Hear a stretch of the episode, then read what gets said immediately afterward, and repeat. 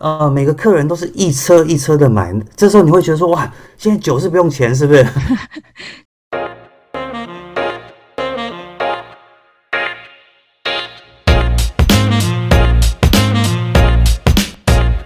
嗨，大家好，我是 Vinny，欢迎收听 Vinny 康杯，为你干杯。这个频道将会分享着许多酒类的品酒美学，也会邀请酒界达人们来客座闲聊。跟着我们一起愉快的沉浸这个微醺时刻，为你干杯，为你干杯。嗨，大家好，我是 Vinny，欢迎收听 Vinny 干杯，为你干杯。家乐福一年一度春季酒展已经开跑了，不知道各位听众朋友们是不是准备好冲一波，还是其实已经满载而归了呢？又或者选择太多，有选择障碍？没关系。今天我们很荣幸邀请到知名红酒专栏作家持久哥安东来到我们的频道，让我们热烈欢迎。哎，Hello，大家好，我是持久哥安东。呃，持久的酒是酒杯的酒，大家不要误会 了。对对，谢谢 Vinny 邀请我来参加这个 podcast。然后我先自我介绍，有些朋友可能不认识我。呃，我先聊一下我最早的时候，学生时代啊，就在酒吧打工，然后担任 bartender 的工作。十几年前，大概十五年前吧，我就加入了葡萄酒的代理商。十年前，我又到澳门，然后在一家澳门最大的一个 club 当楼层的经理。然后目前任职于一个葡萄酒商，并且我跟家乐福配合了葡萄酒的推广。呃，目前也在全台的家乐福现场。办葡萄酒的新手讲座，所以你看哦，我从十八岁到现在，我一直从事着呃跟酒相关的行业，所以。够持久吧？嗯，真的，这个九零不是一般人能够胜任的。那现在多少岁，我们就 就不说了。对，不好说，不好不好说，不好说。对，好，那今天我想要问的，就是因为我们知道最近好像家乐福它有在办一些相关的春季葡萄酒展嘛。家乐福又一直以来被戏称是被呃量贩店耽误的酒商。那在这边就想要问一下安东，原因是什么呢？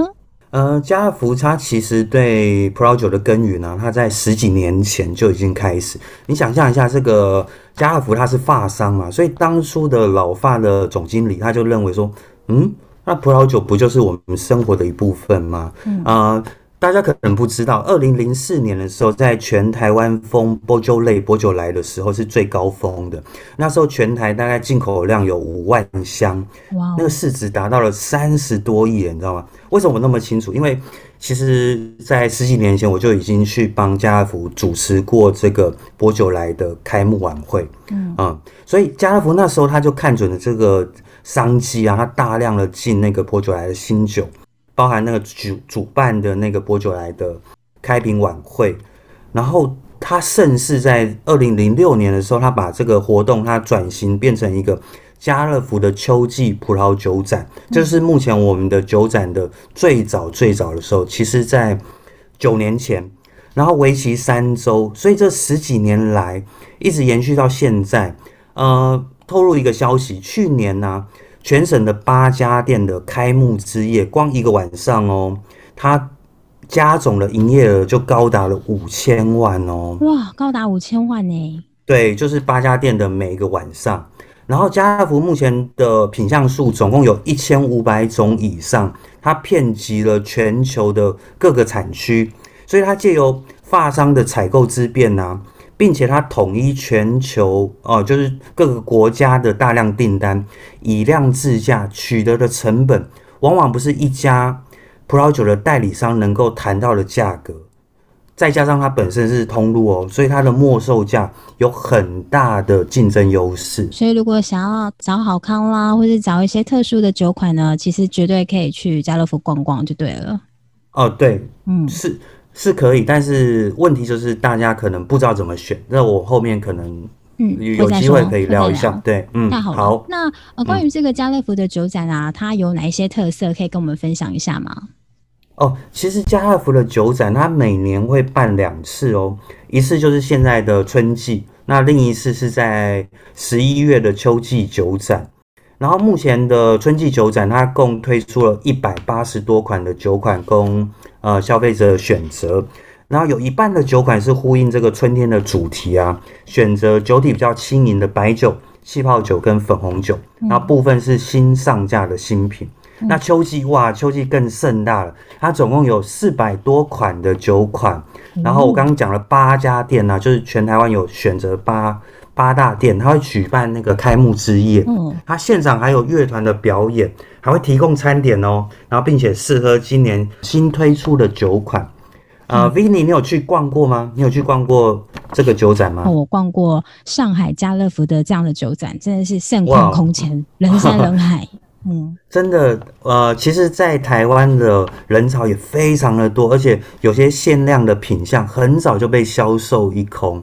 然后你到现场，你会觉得疯掉。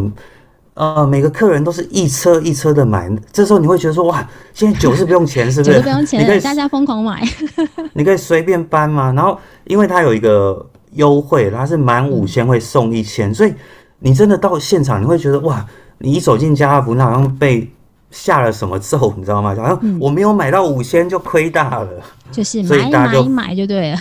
对，就是会疯狂的买。呃，我记得好像安东有参加过，就是他整个酒展的一些选酒的过程，对不对？那可以跟我们聊一聊吗？嗯，哦，呃，其实选酒的过程啊，这真的是一个很硬的工作。早上九点到家乐福的总公司报道，然后寒暄一下，然后过后就直接开喝。早上开对，早上早早上九点直接开喝，好早哦，就等于是早餐酒的概念吗？呃，没错，早餐要在酒之前，然后到了中午啊，就放饭一个小时，下午继续喝，喝到六点才收工。然后春季酒展大概平均一天大概要喝一百多瓶酒，那秋季哇，秋季秋季更硬，秋季要连喝两天。我有一次喝到大概将近四百瓶酒，四百瓶，那这样子等于是四百除以哦，你们这样等于是九个小时，五对。哇，你这么精算？没有，我很好奇，这一个小时到底要喝多少？没有，我们都后面是闲聊了，没有了。嗯，但会喝不完。但是呃，所以听众朋友，你你还羡慕这个工作吗？你知道吗？我喝到的，我每次去试达人选酒，喝到的那个周末，你根本完全不想碰酒，你连看到酒你都会。都会恶心，对你都会恶心。我是一个这么爱喝酒的人，在隔一天我真的看到酒我都不想碰。那你会隔多少我有那个恢复期啊？比如说我这一次呃那个周末之前都不想碰酒，然后嘞你大概要修修复多久？呃，大概两天吧。那也 还蛮快的啊。因为因为因为下周又有又有别的酒要试啊。哦，OK。所以这这这是我们的工作日常。对，嗯嗯嗯，也蛮辛苦的。嗯，对，然后选酒前呢，家乐福其实他不会告诉你有什么酒款，我们是一到现场啊，有一本厚厚的酒单，一页就是一款酒，然后前面摆了六个空杯，然后它是怎么怎么怎么开始试饮呢？它是按照同个区间的售价的酒款，一次上五到六支酒，然后一起试喝，然后每个达人就会自己写自己的评语。嗯，哦，这时候啊，没有比较，没有伤害。我们这一轮里面一定有一些酒款会表现的比较突出一点，嗯但是为了避免先入为主的印象，所以我们喝完之后，家乐福才会告诉我们售价。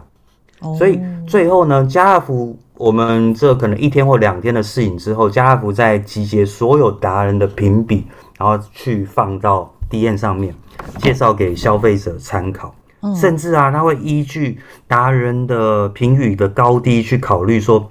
哎，我这支酒到底要不要进口？那我参加了好几年，哎，真的每年都有一些精彩的酒款哦。你看到售价，你真的是大吃一惊。你会觉得阿福啊，你为什么要卖这个价钱？你是要逼死谁啊？你要不要让其他的代理商活啊？真的，要不要留口饭给他们吃？然后透露给 Vinny 的那个。朋友知道，有些放封面的真的很厉害。好，我只能讲这个就对了。对。但刚刚就是说的这个选酒的过程啊，听起来其实好像真的是也是蛮严谨的，对不对？要邀请非常多的达人，然后你们要非常认真的去呃写很多很仔细的评语，最后最后再由呃家福去统筹之后，然后再去评比，就是再去公告，就是他的一个排行啦，或是一个他统筹分数这样。对。正确，而且家乐福它它嗯，他不会特别叫我们写什么酒哦，我觉得这一块他做的非常的好。嗯，他真的是看我们自由发挥。那你们的分数的话，比如说是一到十分满分这样子评，还是说哦一百分一到五一一到五哦就是五一到分颗星？哦 OK OK 五星这样，然后去打整合的一个总比的分数这样子，对，那有些酒款可能不打不打分数啊。可以不打分数就对了，对，可以可以。听起来也蛮有趣的耶。对啊，这比较真实吧？你不可能真的不怎么样的，你要把它写的怎么样吧？那就丧失这个意义了。对啊。也是也是，那这样子，目前你都跟家福他们在配合葡萄酒的一些讲座啊，那其中当然也蛮多都是给一些呃新手。具体来说，一般你都是怎么样带呃我们这些消费者啦去做一个简单的入门呢？哦，我我都会跟他们说啊，你就是要多喝，就是喝。嗯，但是这一定不是他们想要得到的答案。他们想得到什么，你知道吗？哎、老师啊，我嗯，你可不可以跟我聊呃波尔多什么 Burgundy？我要知道什么产区。嗯其实啊，这个繁文缛节的葡萄酒，就是让人家忘了喝酒的初衷。品种啊、产区、等级，它筑起了那个高墙。让嗯刚接入的人他望之却步，然后听着前辈啊或者是常喝的人的高谈阔论，然后虚无缥缈的描述，更让葡萄酒蒙上一个神秘的纱。嗯，所以刚接触的朋友不知道怎么选择，他也不知道怎么形容，甚至于香气啊，怕说错了，怕被人家笑。嗯，我觉得啊，因为我自己现在有一个呃呃七岁小一的女儿啊，所以我会觉得说。或许这是国内教育制度下的一个后遗症，你只会死背那个标准答案，你缺乏探索结果的冒险精神。嗯，偏偏葡萄酒它没有标准答案啊，它需要经过不断的尝试，才能累积自身比较深刻的那个记忆。嗯，真的耶，所以就是多喝，嗯，嗯，没错。像我也听到有一些就是蛮浮夸的形容词啊，比如说在呃嗯春天的花园里漫步啦之类的，百花盛开，宛如少女的呃什么少女的舞姿之类的。那那确实有时候在形容的时候，你好像讲讲出这些东西，好像比较厉害哦。哦，真的吗？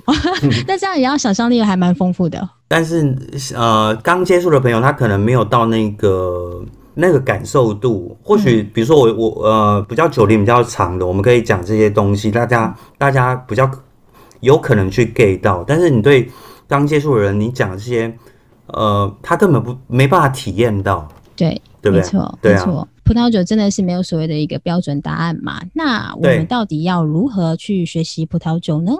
那其实精进葡萄酒的知识啊，我我我给大家建议就两种而已，就是呃理论跟实作。嗯，那我比较建议给想了解葡萄酒的新手们，实作优先，勇敢的在你能力范围可负担的情况下多尝试。嗯，这时候啊，量贩店就是你采买的一个好地方，因为它的品相的数量多，然后分类清楚。价格又合理，那家乐福其实是一个选酒很好的地方哦。嗯那理论方面呢，我会建议新手你去看有一本叫做《Wine Folly》，它是看图学葡萄酒。嗯，它简单、简显易懂，然后它可以让你了解一些基本的知识。如果你觉得还不够，那专业的课程我可以建议你去报名那个 WC，你去学习，它有一级、二级、三级，一直到最高级的四级。它有很完整，国外花了十几年的功夫去统整的一个葡萄酒的教学。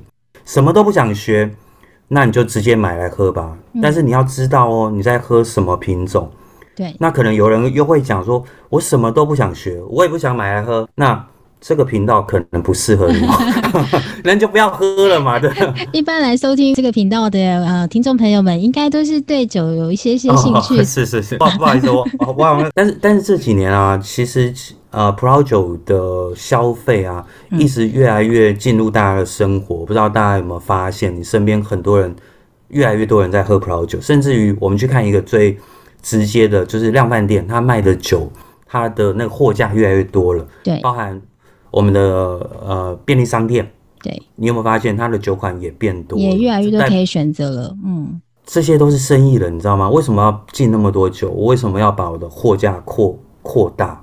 我可以去摆饮料啊，为什么要摆这东西？有商机，对，有人买嘛。所以我觉得这个不是强迫大家，但是我觉得这是一个语言，去学一个葡萄酒语言，不一定要去很精进，但是你嗯，知道这个是什么东西。我觉得就是这样而已，是生活，生活。对，生活融入生活是蛮重要的。那所以因为融入台湾的生活，所以我们这边也要稍微提醒一下：未满十八岁，请勿饮酒，然后有酒后勿开车，安全有保障。没错，没错，没 错。对对对。那我想请问安东啊，就是关于在新手啊累积经验的时候，有没有特别需要去呃留意啊注意的地方呢？哎。你这问题问的非常的好哎，嗯，因为有些新手他想要学的时候，他真的不知道不得其门而入啊，嗯，所以我这边简单的跟大家讲，就是首先呢，你要先分辨酒的轮廓，嗯，酒体酸度、涩度、甜度、香气，你先丢一边。酒体它是指一种口感，一种从轻盈到厚重的分别，轻的到重的。我打个比方啊，绿茶。红茶、奶茶那个厚重度是有不一样的。对，我们再讲回葡萄酒、白酒、粉红酒到红酒，是不是？呃，白酒是不是比较轻盈？甚至于气泡酒，气泡酒是不是又比白酒更喝起来更清清爽，然后轻盈的感觉？嗯，所以你要去分辨一个酒体，然后再来，呃，香呃，在那个酸度啊、涩度跟甜度，大家应该都有基本的。那个辨识能力嘛，对不对？哦，这个好酸哦，这好涩哦，哎，这好甜，对不对？再来香气的辨别啊，这真的没办法，这要多练习。呃，喝一个味道你就去记一个味道嘛，再把它放入你的记忆体那个记忆的地图里面。嗯。呃，闻新鲜的水果味也是一种练习的方法啊。嗅觉的那个敏锐度、敏感，对敏锐度本来就是因人而异，对不对？像 Vinny，你应该很容易闻出你男朋友身上其他女生的香水味吧？诶，这个好像有困难呢。这又转回来，然后你其实有一个有一个根据，真的女性的嗅觉确实天生就比男性来的好。哦，不是第六感吗？没有啦，在嗅觉上面了。对，第六感当然也有啊。对啊，你不接电话我就知道了。好，然后再来后天的练习啊，它一定可以强化一些了。但是你要知道你现在在喝什么品种，而不是酒厂哦，懂吗？然后你也可以拿不同的品种一从一同比较，就是同时开两瓶呐。比如说那个 Cabernet Sauvignon 跟 Pinot Noir，你一起喝，你就可以明显的分辨出它的酸度、涩度、酒体上面的差异。那你可能会讲说，哎呀，同时间我没有办法开两瓶，我又喝不完。那你可以放到明天再喝啊，你还可以感受第二天的变化。或者是你找一些好友一起去分享，或者分给家人喝，家人一起喝啊，对不对？找一些但是，啊啊，对你这样讲就有有点有点直接了，对。啊，找好朋友一起分。因为我觉得在学习泡酒，因为大家不懂，大家很少敢去买两瓶酒，对不对？甚至于三瓶酒。可是其实像我们，我们常常去买两瓶、三瓶一起来喝的。对。啊，讲真的。确实蛮浪费的，因为有些酒我们真的喝不完。我只是想试它的味道，甚至我们会把一支酒它分成三天四天去喝。其实这跟我的初衷已经有有背道而驰，你知道吗？我的初衷是我要喝酒，我要爽，我喝得很开心。但是你当你在去专精这酒的变化的时候，你已经变把它当做一个好像是一个实验了，你知道吗？就不是这么的愉悦了。中间。我相信没有太多的愉悦了，就是我只是想分析这支酒，它第一个小时、第二个小时、第三个小时，它产生了什么变化。但是你一开始要学品种的话，可能有可以用这种方法，但是最省事的就是你去参加酒展，你可以同时间喝到不同的葡萄品种，包含不同的产区。嗯，对啊，比较小规模就是家乐福，比较大规模就是现在那个台北酒展、国际酒展、纯酒展。我常比喻啊，认识葡萄品种就像认识食材，牛肉啊跟羊肉它有不同的味道，对不对？不同的国家、不同的厨师，他料理出来的菜肴一定不同，但它始终是牛肉跟羊肉嘛，对不对？对。你喜欢它的味道，你就可以尝试不同的厨师、不同的产区，啊，不同的手艺，对不对？没错。Billy，我问你哦，你是如何去记住牛肉的味道？哦，说真的，我没有特别去记，诶，就印象中就是就是好像从小就是这样吃啊。那我现在让你蒙着眼睛，我给你牛牛肉跟猪肉，你分辨得出来吗？基本上应该是没问题的吧。对，害怕，因为现在的料理真的有有时候啊，这不讲，有时候调味不一样。对，所以啊，记葡萄品种特性也是用喝的嘛。但是你你有没有觉得我们现在的学习是什么？我要去记 Cabernet Sauvignon，哦，什么味道？它有黑醋栗，它有什么黑莓的味道，对不对？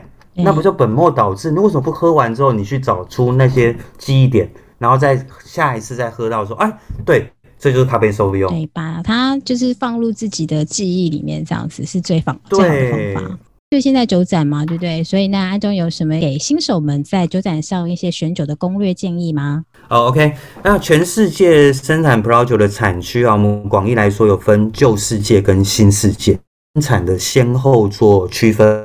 所谓的旧世界，就是指这些欧洲的国家，法国啊、意大利、西班牙、德国啊。那酿酒的历史就始终于这些国家，许多的酿造技术跟产区的规范，嗯，都是这些旧世界的国家，嗯，发展出来。那新世界的国家就是美国、澳洲、智利、呃、纽西兰这些从十六世纪之后开始酿造葡萄酒的国家。新旧世界它各有独特之处，但是它没有高低之分哦。它重点在个人的口感。首先，我会建议一些新手们，你从新世界的产区下手，就是我刚刚讲的美国、澳洲、智利这些国家。那通常新世界国家产区的葡萄酒，它比较会果味主导，它的酸涩度没有那么的明显。比如说澳洲的黄尾袋鼠，或者美国的 Gallo，呃，加入，嗯，它都是。大品牌的酒厂，它走的就是简单易饮，它价钱也漂亮，它两百多块到三百多块吧。嗯，慢慢的入坑吧。或者你真的你真的不知道怎么选的话，你可以参考一些达人的建议啊，比如说安东的建议这样子。对 对对，谢谢谢谢，后台可以领两百。好，然后我们我还要建议新手们，真的从便宜的价格开始接触。你没有喝过一九九的。你怎么知道它跟八九九或一九九九之间的差异，对不对？对。呃，而且我觉得不要去在乎酒的价钱，从便宜的开始接触，然后经过多次的品饮经验，你开始会去寻觅出你所喜好的口感。但是你喝两瓶三瓶，你不要跟我讨论这问题。你喝过了十瓶二十瓶之后，或许你心中有一些想法了，所以。真的要去尝试，还有口感，它是一个很主观的。有人喜欢浓妆艳抹，有人喜欢清汤挂面，对不对？你看哦，满街的手摇杯，五十兰还有什么清新哦，最近真的多到，因为我不喝手，我都记不起来了。嗯，对，因为我不喝手摇杯，所以我也不知道。所以这些手摇杯，你要你要怎么知道哪哪哪一家适合你？你会上网去查大家的评鉴吗？或或许会，或许会，但是。你会不会去买来之后去尝试？一定会的嘛。一定会你喝完之后，你才知道哪一家是你喜欢的嘛。嗯，就像我的 slogan 讲的，轻松喝，随性喝，喝酒没有那么多的限制啊。冰一五，你就去买了，开心喝就对啦。但是你知道现在消费者他的害怕点在哪里？比如说我说的手摇杯，一杯是六十块，你敢花，你买得起，对不对？但是一瓶葡萄酒可能是两百、三百，甚至于五百、六百。你真的很怕买错，但是哦，我常跟我的学生讲说，我多希望你买错啊，多希望你喝到坏的酒啊，因为你只要有这个经验，你才会知道更多累积更多的经验啊。你知道我，包括我身边的朋友，他可能买了一千多块的酒，他在家放了一年多，因为保存的问题嘛，因为他舍不得开起来之后，他明明知觉得这味道不是他很喜欢的，但是他硬喝喝完了。因为花钱买了，嗯，对，其实它已经坏了。但是你如果你早就喝过这种坏的味道，你可能第二口之后你就知道，你就不会再喝，嗯，你就不会再喝了，而且你才会了解。所以我觉得不要怕出糗，嗯，呃，然后不要怕犯错，就是去尝试，都是经验的累积的学习啊，嗯，对啊，我觉得每个人呢都有第一次，很少人可以从第一杯葡萄酒就爱上它，并且了解它。对，呃，我分享一下，我二十几年前我喝到了第一杯波尔多葡萄酒，我也没有像漫画里面我迷失在啊茂密的原始森林中，呼吸着生命的真谛。靠屁啦！我只觉得这杯酒好好好酸、好涩、好难喝哦。真的真的没错，我第一杯的葡萄酒的时候也是这种感觉。对啊，包含我们小时候，呃。爸妈什么在喝酒，你会觉得哦，在喝那什么东西啦，无聊。不然我小时候刚开始接触酒的时候，不一定是葡萄酒，我也觉得酒精好难喝哦，每次让我吐的要死。为什么？为什么要去喝呢？对？我觉得那就是一个经历。然后我觉得学习葡萄酒最好的方法，它是用喝的，而不是用读的。读它是相辅相成，它会让你更知道一些理论，然后你在选择上面，然后会帮助你。然后真的不知道如何。下手的话，请各位关注 FB 持久哥。对，没错，请记得按赞、追踪，然后订阅起来。然后我稍后也会把持久哥的粉砖网址呢留在底下的备注栏内。那如果有兴趣的听众朋友们，记得去追踪起来哟。那当然，最重要的是收听我们的节目啦。一定要，一定要为你干杯。对，为你干杯，为你干杯。那我们今天呢，非常谢谢安东呢，来就是参加我们的节目，然后呢，跟大家分享这么多就是新手的一些酒展选酒的攻略。那希望下次有机会呢，我们再邀请安东来跟我们分享更多更多关于葡萄酒的一个呃选酒啦，或者说各个疑难杂症，或者是持酒哥的持酒经验。好了，嗯，好啊，真的，我很很想跟大家聊一聊。对我想。就是继继续推广我的轻松喝、随性喝，喝酒没有那么多的限制，就是随性，这是生活。那我们就下次见喽。OK，谢谢，谢谢大家，谢谢 Vinny，拜拜。希望今天的内容你会喜欢，请记得帮我关注、订阅、加分享哦。更欢迎在我的 IG、FB 留下你的建议。比你康拜，为你干杯。